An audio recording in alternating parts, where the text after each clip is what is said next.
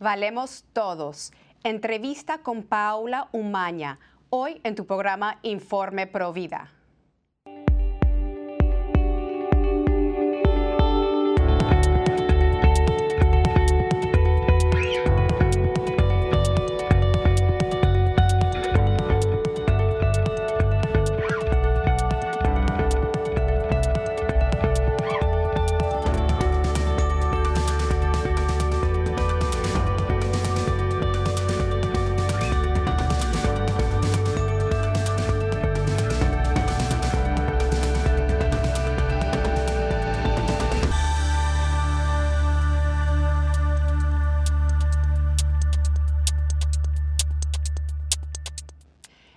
Bienvenidos familia de EWTN. Yo soy su servidora Patricia Sandoval y les acompaño desde los estudios de Birmingham, Alabama. Y hoy les traemos otra edición especial aquí en Informe Provida, una invitada que tiene un testimonio inspirador, eh, una mujer valiente que ha sobrepasado todos los límites de lo que le han dicho los médicos. Su nombre es Paula Umaña y ella es un extenista profesional, madre católica de cinco hijos y también ella es esposa. Después de su quinto parto, de repente se enfermó debido a un trastorno del sistema nervioso que la dejó cuadraplégica. Paula es una deportista, conferencista internacional, Hoy ella comparte su historia y toda su experiencia para inspirar grupos religiosos, mujeres, personas con discapacidades, atletas, personas que sufren y corporaciones a través de sus conferencias que los harán reír, llorar y sentirse motivados a realizar cambios en su vida. Bienvenida Paula, qué gusto tenerte aquí en tu casa Informe Provida. Muchos ya conocemos tu testimonio, te hemos tenido aquí en EWTN en, en varios programas, pero bueno, qué gusto tenerte aquí con nosotros el día de hoy. ¿Cómo te encuentras? Gracias Patricia, muchas gracias por esta invitación tan bonita y bueno, todo muy bien. Eh, aquí tengo mi computadora en mi porch que no tiene mucha calefacción y está haciendo un poco de frío, pero bueno, este, contenta de que, de que poder formar parte de este programa y compartir mi experiencia con ustedes. Gracias por la invitación.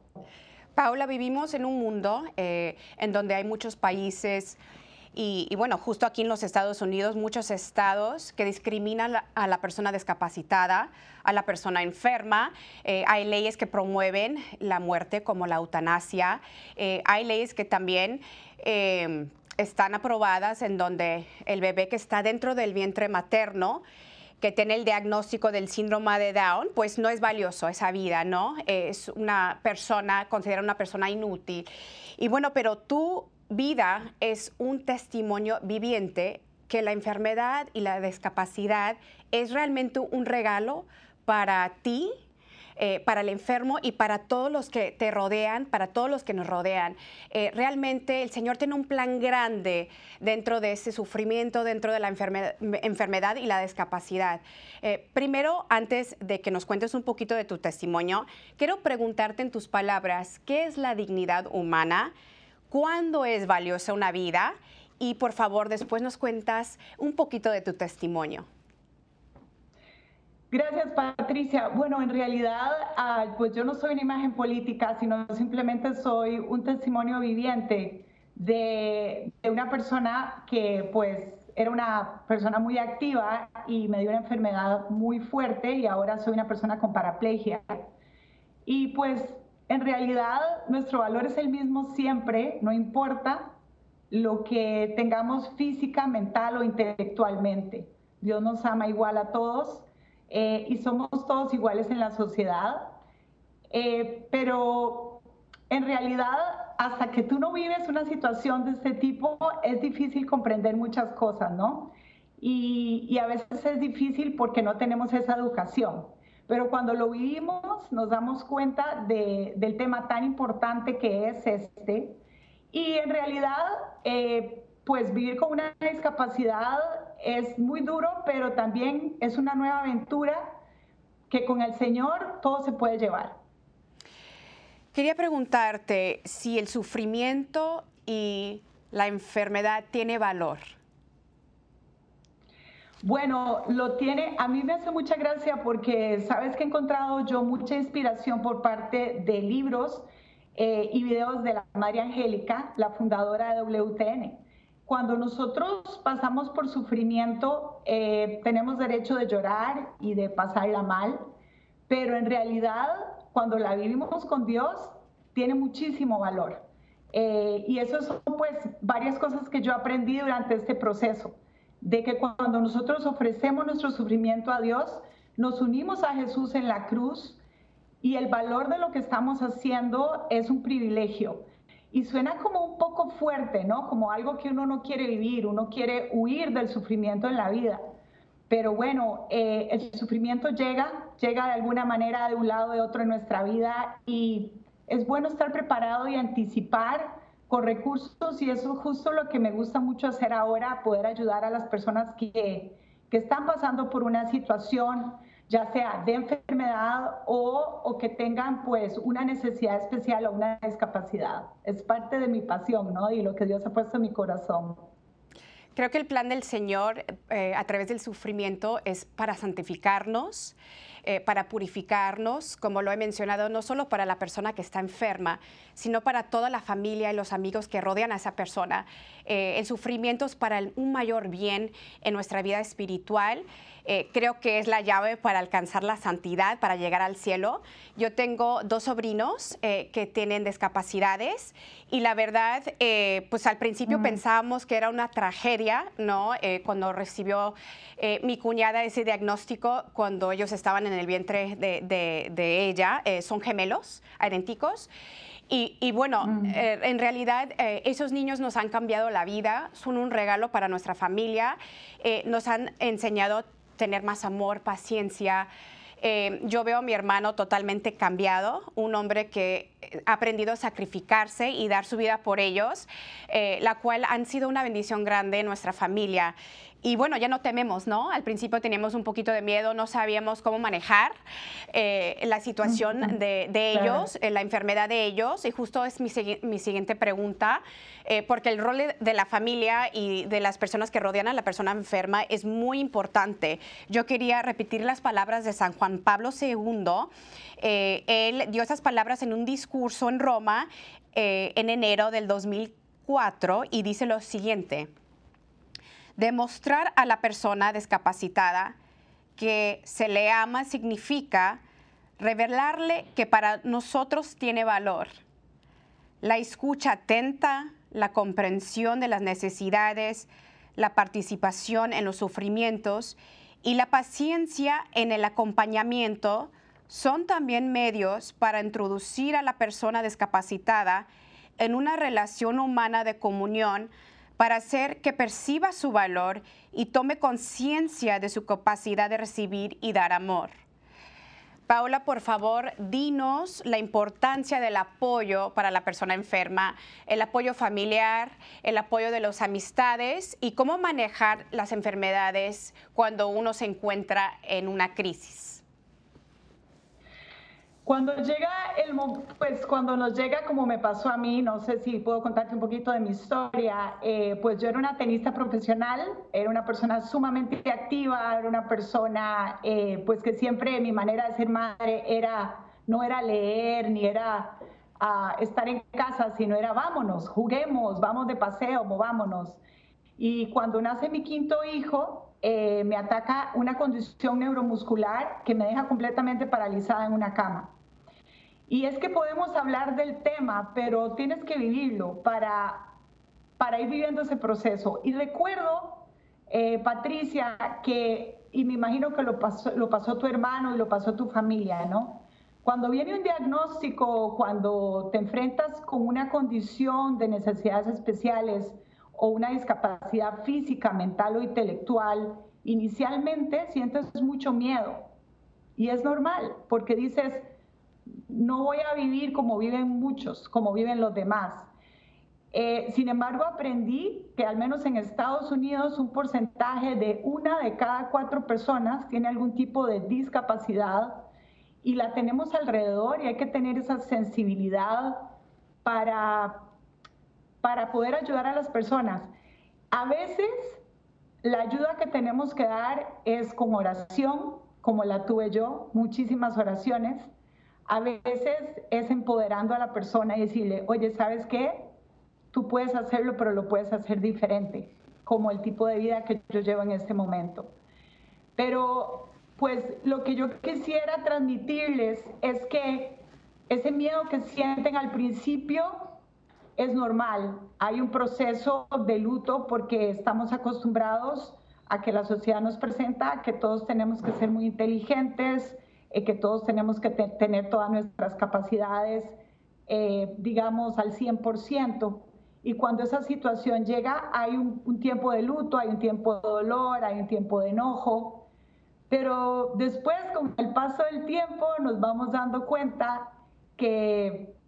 Y luego, pues yo te digo, Patricia, recuerdo que cuando, cuando esta condición atacó mi cuerpo, mi relación con Dios no era la mejor. Yo estaba como, bueno, a ver, Dios, estás un poco confundido. Yo creo que te estás equivocando. Yo tengo cinco niños que tengo que atender. ¿Y cómo, cómo me viene esta condición que estoy completamente paralizada en una cama?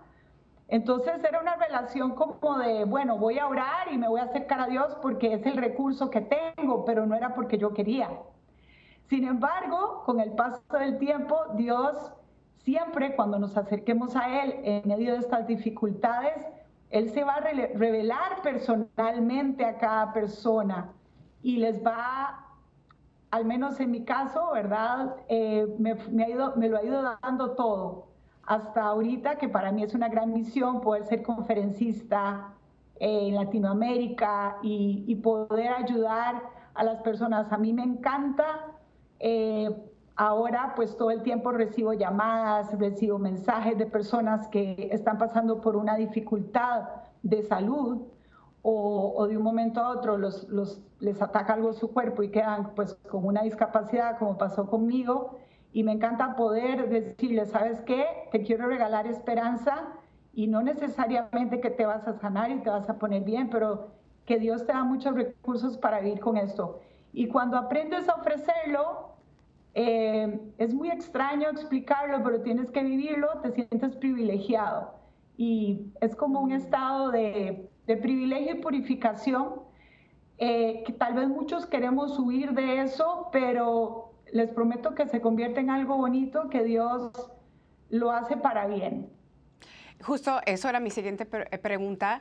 Si alguna vez tú eh, estabas enojada con el Señor, sentiste que el Señor te había castigado, porque mucha gente que está enferma o recibe un mal diagnóstico, eh, pues pasa por ese proceso, ¿no? De enojo o piensan que es un castigo del Señor, algo que tal vez el Señor les está cobrando por algo que habían hecho en el pasado.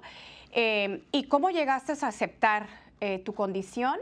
Me encantó algo que compartiste en una entrevista que yo miré sobre tu hija, como, como hemos hablado de la importancia de la familia. Me encanta unas palabras que te marcó y, bueno, y que te motivó para sobrepasar los límites, sobrepasar lo que los médicos te habían dicho. Por favor, compártenos lo de tu hija y también si, eh, compártenos eh, cómo llegaste a aceptar eh, tu condición.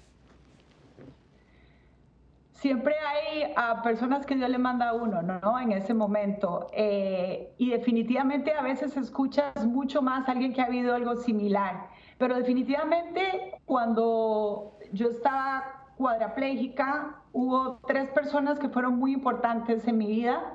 Una fue un sacerdote que llegó a mi casa, que se llama Wilberto Reyes de Puerto Rico. Y él fue el que me explicó muy bien en 15 minutos, como dice, me empoderó, el tema de ofrecer el sufrimiento. Él me explicó, Paula, mira, no sé si te vas a curar, pero ofrecer el sufrimiento es una arma increíble y ese tema no lo hablamos mucho. Eh, en inglés le decimos redemptive suffering, creo que en español es sufrimiento redentor, que es un tema un poco, un poco teológico y profundo, pero para explicarlo más sencillo y para que lo usemos en el día a día, es que cuando viene la prueba o cuando la estamos pasando muy mal, pues uno evita eso, ¿no? Uno trata, uno le pide a Dios, trata de solucionar. Pero si no hay una solución, como yo, que en este momento soy parapléjica, pues lo ofreces. ¿Y cómo lo ofreces? Bueno, pues este sacerdote me enseñó, yo tenía fotografías en la pared de, de mi cuarto de las personas porque las, por las que yo estaba ofreciendo mi dolor y mi sufrimiento. Y el recurso de la Divina Misericordia es maravilloso. Eh, eh, eh, es, orar a la Divina Misericordia y tener una fotografía de Jesús de la Misericordia es un, un recurso precioso. Él fue una de las primeras personas. Otra persona que me ayudó muchísimo fue una religiosa que justo ha sido colaboradora de WTO en, el pasado, eh, Madre Andrea de Jesús, ella es de Costa Rica, yo soy de Costa Rica, pero yo en Atlanta, ¿no? Eh, y ella, eh, ella llegó un día a la habitación del hospital y me dijo, ah, ¿no quieres esperar a ver qué quiere hacer Dios en vez de verte tan desesperada como estás? ¿Por qué no dejas a Dios hacer lo que Él quiere hacer y te tranquilizas? Ella me hizo aceptarlo, me pegó una regañada, como dicen, ¿no? Me dijo, acéptalo, deja que Dios haga lo que tiene que hacer, ve con Él. Y eso me ayudó muchísimo a mí. Y, la otra persona, Patricia, pues sí, fue mi hija de 15 años, que después de, yo estuve tres años en silla de ruedas y después eh, caminaba con una andadera, pero con unos férulas en mis piernas y los doctores me dijeron que nunca más iba a caminar. Eh, pues libremente. Y yo decidí no llorar con mi esposo, ni con mis hermanas, ni con mis amigas, sino que hablé con mi hija de 15 años, Marí, mi hija mayor, porque una niña de 15 años no tiene filtro y te dice las cosas como son. Y ella me dijo, yo recuerdo que yo pues lloraba y estaba muy frustrada, por supuesto. Y ella me dijo, mamá, ¿qué vas a hacer? ¿Te vas a quedar en esa cama llorando? Usa lo que tienes, un brazo, una pierna, pero úsalo. Eh, y viva tu vida, mamá. Entonces ese momento también me ayudó mucho a aceptar la situación de discapacidad y de lo que vendría en mi vida, porque venía de mi hija. Y luego, después de que me dijo eso, sin una sola lágrima, me dijo, ¿puedo ir a hacer mi tarea? Eh, entonces, ah, realmente ella me empoderó muchísimo y después de eso fue cuando inicié muchísimos proyectos. Uno de ellos es mi libro, eh, mis academias de tenis que crecieron. En vez de hacerse mucho más pequeño, mi, negocio personal de tenis creció y, y, Dios empezó a abrir puertas para mí para ser conferencista.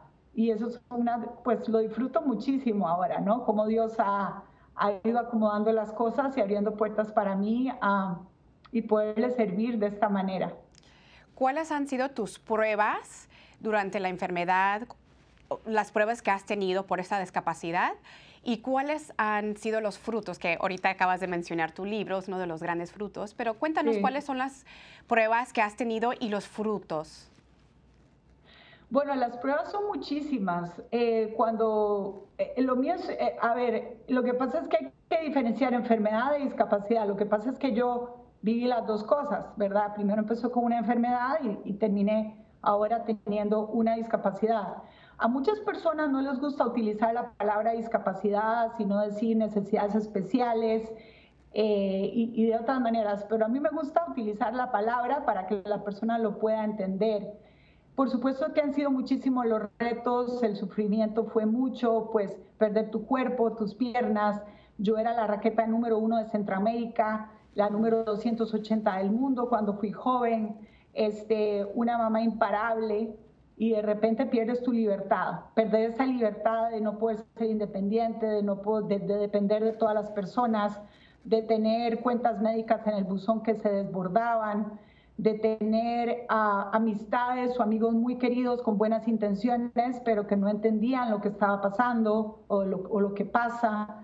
Eh, y todavía, y, yo sé que le pasa a muchas personas, especialmente en Latinoamérica, que llegas a un lugar y no puedes entrar porque no hay un ascensor, porque hay escaleras, porque y las personas no se dan cuenta de eso. Entonces son retos y dificultades que, que vamos enfrentando eh, y que en ese momento tienes dos opciones, te puedes enojar eh, o puedes educar. En realidad hay que educar, porque, porque yo les confieso que yo fui una de esas que en mis años de juventud, cuando no había un parqueo, me parqueaba en los handicaps. Ay, no hay tiempo, mira, esto está abierto, me voy a hacer la loca. Y lo hacía, o sea, lo hacía en Latinoamérica. Y ahora digo, Dios mío, o sea, lo que cuesta, lo que me cuesta poder caminar esos 100 metros o, ¿verdad? Las cosas que hacemos. Eh, entonces, sí, han sido muchísimos los retos y, todavía, ¿verdad? Son muchísimos los retos que paso. Justamente ayer hablando con mi esposo Sergio, le decía, ¿sabes qué? En el 2024 voy a hacer una inversión para que todo en mi casa sea accesible para mí, porque en este momento la mitad es, pero para ir al patio no tengo barandas, para ir al sótano quiero una silla eléctrica, yo necesito esa libertad. Sin embargo, eh, pues ahorita uso unos dispositivos especiales en mis piernas con los que puedo caminar, que es parte de mi testimonio, ¿no? Lo que cuento cuando, es, cuando, cuando me invitan a dar conferencias. Y además tengo un automóvil que tiene eh, control de las manos y una grúa atrás donde pongo un scooter. Entonces puedo ir a los partidos de fútbol de mi hijo, puedo ir a trabajar, pero todo eso ha sido un proceso, ¿no? De ver cómo recupero la libertad, la libertad. Y me emociona, Patricia, suena súper loco, pero me emociona sacar la basura. Me encanta lavar los, lavar los platos, eh, recoger las cosas, porque eh, yo era un pedazo, era una, una, persona en una cama donde todo lo físico se había convertido en mi sueño. Y el, y el hecho de que la mayoría de mi cuerpo regresó y lo puedo usar para Dios, es fascinante, ¿no? Eh, entonces es una alegría, para mí es una alegría levantarme, ahora tengo unos dispositivos especiales que fueron a, pues parte de un milagro que pasó eh, cuando mi hija mayor, esa misma que me habló fuerte, ella estuvo en la Virgen de Lourdes en el año 2018 y el día que ella estaba ahí ocurrió un milagro, una persona eh, me dijo de lo que yo estoy utilizando ahora mis piernas. Entonces, no sé si te acuerdas, Patricia, cuando te levantabas el 25 de diciembre y tenías la bicicleta en el árbol o tenías eh, pues ilusión de abrir los regalos. Eso lo siento yo todos los días cuando me levanto y veo mis dispositivos porque sé que me puedo poner el traje de la Mujer Maravilla y soy libre y puedo caminar y puedo manejar eh, y después eh, no recogía a mis niños en la escuela por cinco años. No los podía, no podía ir por ellos. Siempre era como, ¿qué hacemos? ¿Cómo hacemos? Hoy es un Uber, mañana la vecina, paso mañana es mi hermana, luego es mi cuñado, luego mi esposo. Mi hija cuando tenía 16 años y un día ya, ya manejaba auto, la mayor, porque era, era muy difícil. Y ahora solo el hecho de, estar, como le decimos aquí en el carpool, y poder recogerlos en la escuela es el privilegio más grande que puedo sentir. Ah, y bueno, pues no me imaginaba que Dios me iba a abrir tantas puertas como conferencista eh, católica que soy para ir a hablar por todas partes. Entonces es muy lindo cómo, cómo Dios utiliza las dificultades para el servicio de Él. Y pues yo le recomiendo muchísimo, muchísimo que utilicemos lo que tenemos cada día, ¿no? Lo que hay disponible. Claro, y no tomar en vano todas las bendiciones que el Señor nos da, eh, la salud, la familia. Eh, a veces lo tomamos en, vano y no nos damos, no, no, le damos gracias por las cosas simples y pequeñas que nos da al diario, ¿no? Entonces, pues tu testimonio nos hace despertar, ¿no? Que, que, el Señor nos da tantas cosas y hay que ser siempre agradecidos con lo que tenemos. Y mira, tengo cuatro minutos antes de que se termine el programa, pero quiero hablar un poquito sobre tu libro.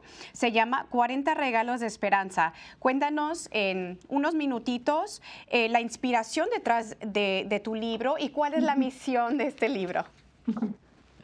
Bueno, mi libro son 40 historias. Cuando estaba en el hospital yo estaba súper frustrada y quería, yo quiero que me hable el enfermo, el que sufre, el que me diga qué hacer con todo esto. Entonces, este libro, 40 regalos de esperanza, son 40 historias cortitas porque cuando sufrimos no tenemos mucha paciencia. Entonces, ah, es un libro dirigido al que está pasando por enfermedad y sufrimiento el libro ha sido un éxito, ha sido un bestseller, lo pueden encontrar en Amazon, en mi página web.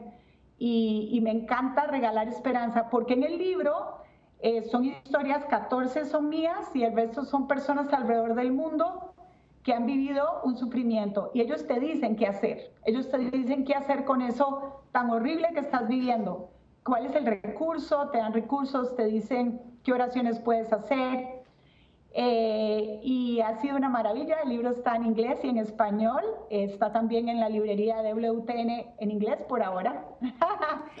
y luego pues estoy muy muy emocionada porque el próximo año tenemos proyectos muy lindos, uno de ellos es con WTN en inglés, vamos a hacer un programa para personas con discapacidad, vamos a, a darles inspiración y, pues esa es la idea, ¿no? Poder regalar esperanza, una esperanza real, no una esperanza falsa de que todo va a estar bien, sino una esperanza de decir, toma, te regalo estos recursos para que los uses, te acerques al Señor y sobre todo no tengas miedo por lo que viene, porque todo se puede llevar con Él, sin miedo, con paz y con la ayuda de nuestra Madre María, todo se puede llevar. Amén. Amigos, quiero eh, recomendarles los resumen de recursos. Informe Pro Vida, tenemos una página de Facebook donde nos pueden seguir y ponernos un like. También tenemos una nueva página de Instagram y su servidora Patricia Sandoval. Yo tengo mis redes sociales personales donde me pueden seguir por Facebook y también por Instagram. Paula, muchísimas gracias por compartirnos tu testimonio, eh, por enriquecernos el día de hoy, por todo lo que el Señor está haciendo en tu vida. Nos quedan unos, unos cuantos segundos, pero quiero que para cerrar este programa, un mensaje tal vez a una mujer que está embarazada, eh, y que tiene su bebito un diagnóstico eh, que, que, para ella no es muy bueno. Pero ¿qué mensaje le darías a esta mujer en este momento a través de esta pantalla eh, sobre ese mal diagnóstico que, ha recibido? Acércate al Señor, no tengas miedo, ábrele la puerta a la vida, el Señor te va a ayudar. Y la semana pasada estuve con una amiga que tiene una hija con síndrome de Down y ella me decía, mi misión y la tuya y la mía y la de todos es ir al cielo y es llevar almas al cielo. Y mi amiga me decía, tengo siete hijos y la hija que está más cerca de llegar al cielo es mi hija que tiene este problema. Mm. Entonces, entreguémosle todo al Señor con confianza, sin ningún miedo, porque Él nos va a ayudar. Y lo puedo decir desde el punto de vista de que soy una persona con paraplegia y no regalándote una esperanza falsa. El Señor nos ayuda en el día a día, nos da fuerza y al final lo que importa es que todos vayamos al cielo y que trabajemos en eso. Y para eso existe Informe Provida. Ah, muchísimas gracias, bello mensaje. Gracias por estar con nosotros, Paula. Esperemos tenerte de nuevo aquí en Informe Provida. Siempre tienes tu casa y cuenta con nuestras oraciones para tu misión. Que Dios te bendiga. Patricia, y ya sabes, en Atlanta tienes tu casa. Gracias.